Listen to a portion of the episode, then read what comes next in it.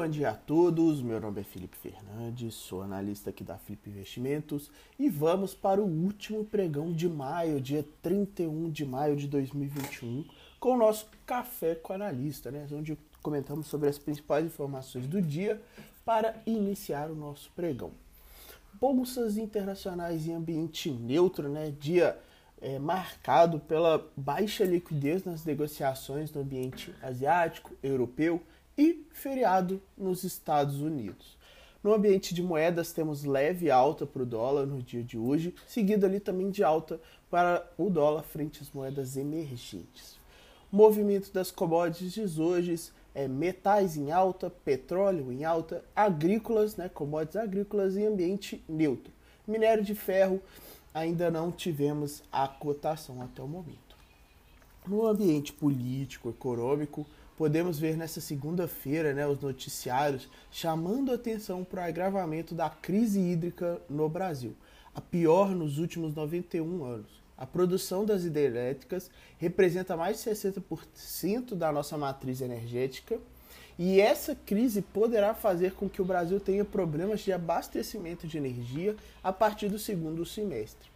Mesmo analistas que assumiam uma posição mais cautelosa já começaram a enxergar dificuldades no suprimento de energia em horários de pico, assim podendo abrir espaço para haver blackouts pelo país.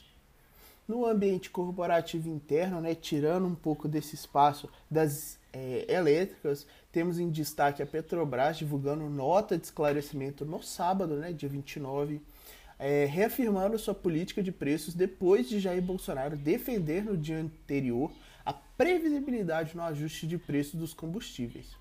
O Banco do Brasil anunciou nesta sexta-feira a aprovação de 480 bilhões em juros de capital próprio no segundo trimestre. Proventos serão pagos dia 30 de junho.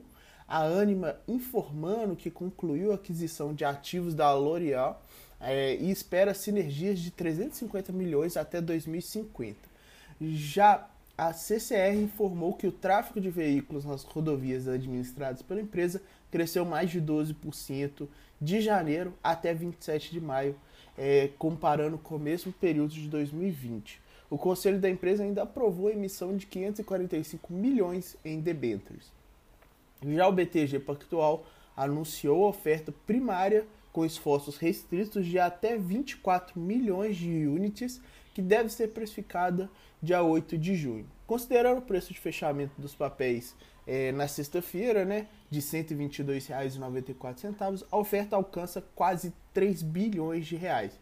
Também está prevista é, a estreia de ações da DOTS para hoje, né? Segunda-feira.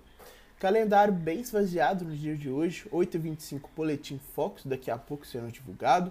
9h30 temos vários dados de, da economia brasileira, é, dívida PIB, é, relação de fundos né, orçamentário do Brasil. E 10h45 da noite temos o PMI Industrial de Caixin na China. No mais, pessoal, desejo a todos um ótimo pregão. Espero que todos tenham um bom resultado no dia de hoje e convido-os a fazer parte do nosso call no YouTube às 10 horas da manhã, onde eu vou comentar também as notícias que começaram a abrir ali o nosso pregão de, de ações, tá? Então eu vou fazer uma live, uma live gratuita para comentar sobre essas principais informações e acompanhar a abertura do mercado, beleza? Desejo a todos um ótimo dia. Qualquer dúvida, fico à disposição. Um abraço e até mais.